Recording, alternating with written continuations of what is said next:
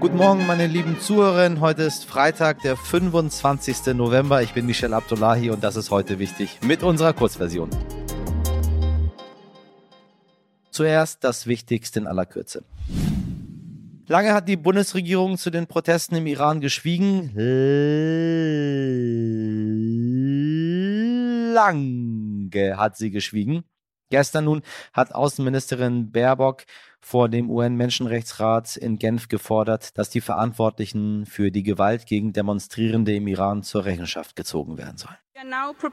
Wir schlagen vor, dass ein unabhängiger und unparteiischer UN-Mechanismus eingerichtet wird, um diese Menschenrechtsverletzungen zu untersuchen. Damit die Verantwortlichen zur Rechenschaft gezogen werden können, denn Straflosigkeit verhindert Gerechtigkeit. Impunity prevents justice. Gerechtigkeit für Schwestern, Gerechtigkeit für Söhne, Gerechtigkeit für Mütter. Der heutige Tag ist auch eine Prüfung unseres Mutes, unseres Mutes hier bei den Vereinten Nationen, unseres Mutes, unsere Stimme zu erheben. Wir alle vertreten unseren Staat, aber wir vertreten auch Millionen von Männern, Frauen und Kindern. Deshalb rufe ich Sie auf, seien Sie die Stimme unserer Völker bei den Vereinten Nationen, wie sie im Iran tanzend auf den Straßen singen, für das Leben, für die Frauen, für die Freiheit, für unsere Menschenrechte. For our human rights.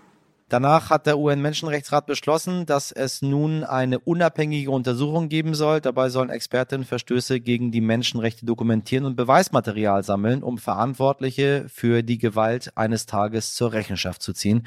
Aus meiner Sicht ist das aber erstmal nur ein erster kleiner Schritt, aber es ist ein Schritt, um dieses verbrecherische Terrorregime endlich zur Strecke zu bringen. Neues aus Russland und dabei geht es mal nicht um den Krieg, den das Land gegen die Ukraine führt, sondern um die Einschränkungen der Rechte von queeren Menschen, auch ein sehr beliebtes Thema der russischen Regierung. Seit 2013 darf man in Russland unter anderem in Anwesenheit von Kindern nicht über Homosexualität sprechen. Das gilt nämlich als homosexuellen Propaganda. Gott. Das neue Gesetz sieht vor, dass das Ansprechen von LGBTQ generell in Werbung, Medien, Online-Inhalten, Büchern, Film und Theateraufführungen unter Strafe gestellt werden soll. Auch dürfen an Minderjährige keinerlei Informationen über Geschlechtsangleichungen weitergegeben werden.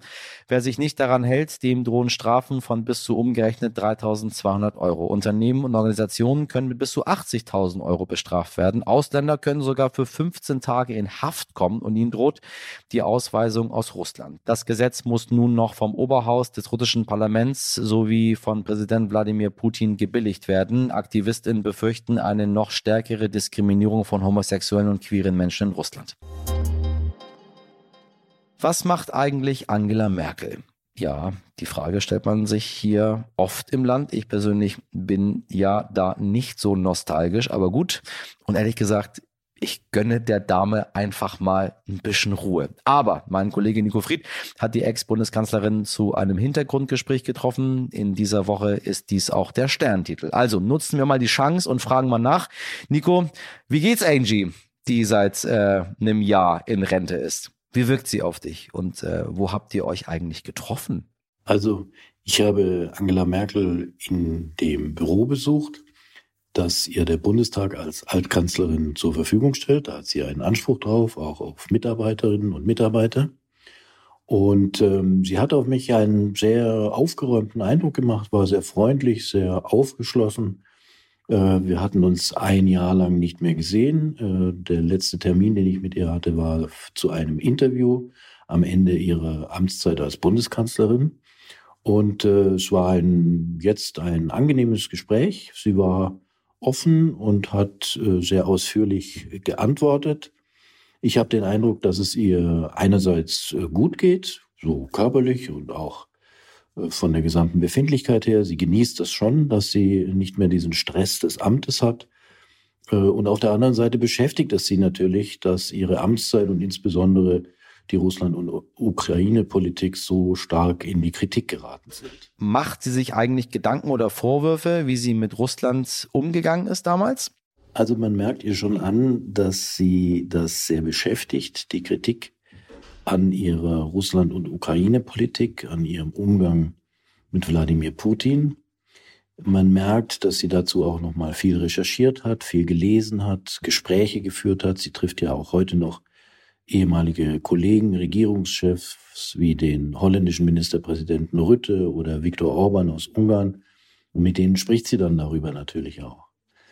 Äh, ich glaube, ihr ist es sehr wichtig darzustellen, gar nicht so sehr, ob sie jetzt schuldig ist oder nicht, sondern einfach nochmal die Motive zu erklären, aus denen heraus sie an den wichtigen Wegmarken dieser Geschichte gehandelt hat. Das äh, war der NATO-Gipfel 2008, als es um die Aufnahme der Ukraine in die NATO ging.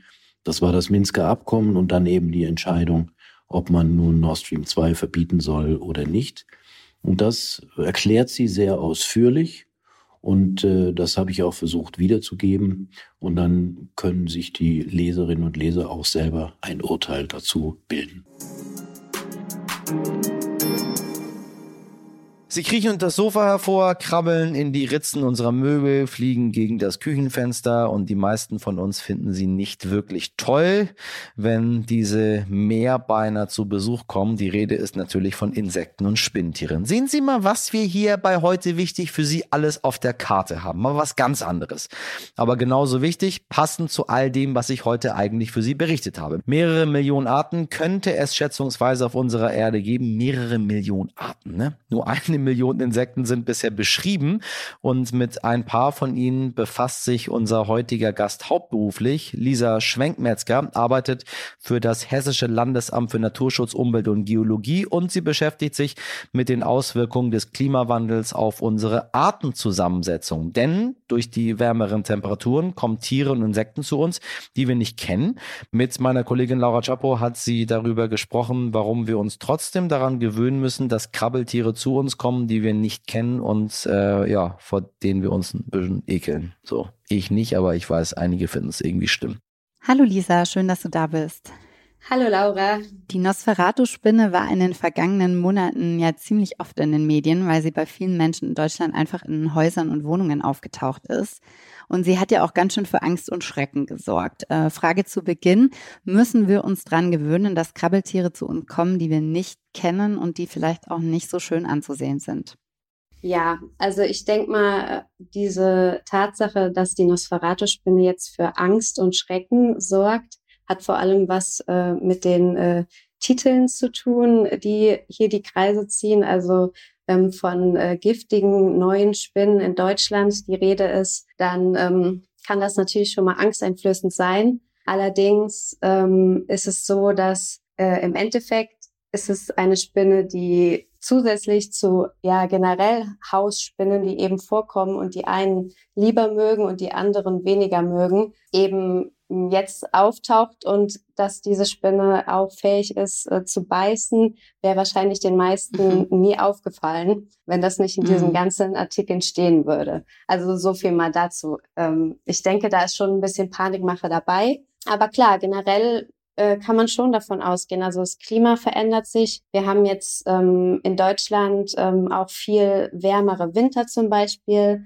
Das heißt, wärmeliebende Arten ähm, können sich eher verbreiten, sei es jetzt mal, dass sie eben selbstständig ähm, ja ihr Verbreitungsgebiet erweitern, zum Beispiel mediterrane Arten oder mhm. Arten, die eben durch menschliches Zutun zu uns kommen und sich hier jetzt wohler fühlen. Ähm, da müssen wir schon mitrechnen. Das ist ein ganz äh, ja natürlicher Prozess jetzt eben dadurch, dass ähm, dass es wärmer wird dass sich das Klima bei uns ändert. Die Nosferatu-Spinne bleibt ja auch, wenn ich das richtig verstanden habe, bei uns, weil es jetzt eben wärmer geworden ist, aber sie ist ähm, nicht von alleine zu uns gekommen, sondern der Mensch hat die eingeschleppt, oder? Also kannst du vielleicht nochmal den Unterschied auch erklären zwischen diesen sogenannten invasiven Arten und Arten, die durch den Klimawandel zu uns kommen?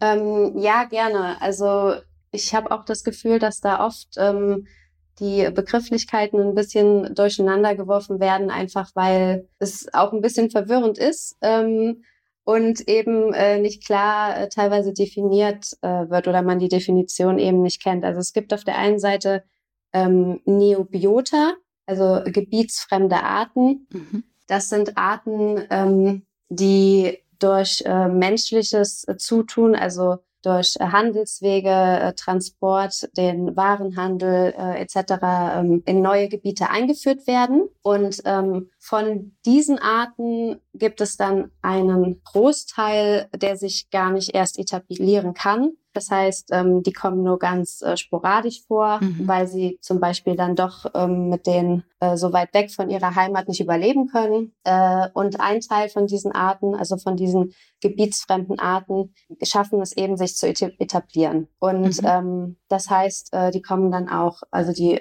können sich auch reproduzieren in den neuen Gebieten, äh, kommen über mehrere Generationen vor. Und von diesen wiederum, also von diesen gebietsfremden Arten, die es schaffen, sich zu etablieren, ist ein Teil, ähm, redet man davon oder bezeichnet man als invasive Arten. Ähm, mhm. Das bedeutet, dass diese Arten einen negativen Effekt auf äh, die heimischen Arten, heimische Lebensräume oder ganze Ökosysteme haben. Genau, also nur ein, ein kleiner Teil im Prinzip. Okay. Und ähm, genau, und davon nochmal abzugrenzen sind Arten, die durch die zum Beispiel jetzt Klimaerwärmung selbstständig ihr Verbreitungsgebiet zum Beispiel Richtung Norden ausdehnen. Also bei mhm. uns sind es vor allem eben die mediterranen Arten, die ähm, jetzt vermehrt ähm, bei uns vorkommen, beziehungsweise ähm, eben selbstständig ähm, ihren Weg, sage ich mal, nach äh, Deutschland äh, finden und hier eben auch ja schaffen zu überleben wegen den geänderten klimatischen Bedingungen.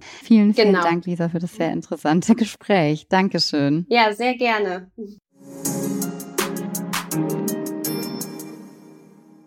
Das war's mit heute wichtig für diese Woche. Falls Sie eine Folge verpasst haben, dann hören Sie doch gerne mal in der RTL Plus Musik App einfach nochmal nach. Dort finden Sie auch unsere reguläre Version mit dem ganzen Interview mit Lisa Schwenkmetzger über Insekten. Heute wichtig jetzt Stern.de ist die Adresse für Ihre Anregungen, für Ihre Kritik oder auch Ihr Lob. Wir freuen uns über jede Ihrer Mails. Haben Sie einen schönen Freitag, machen Sie was draus. Bis Montag, Ihr Michel Abdullahi.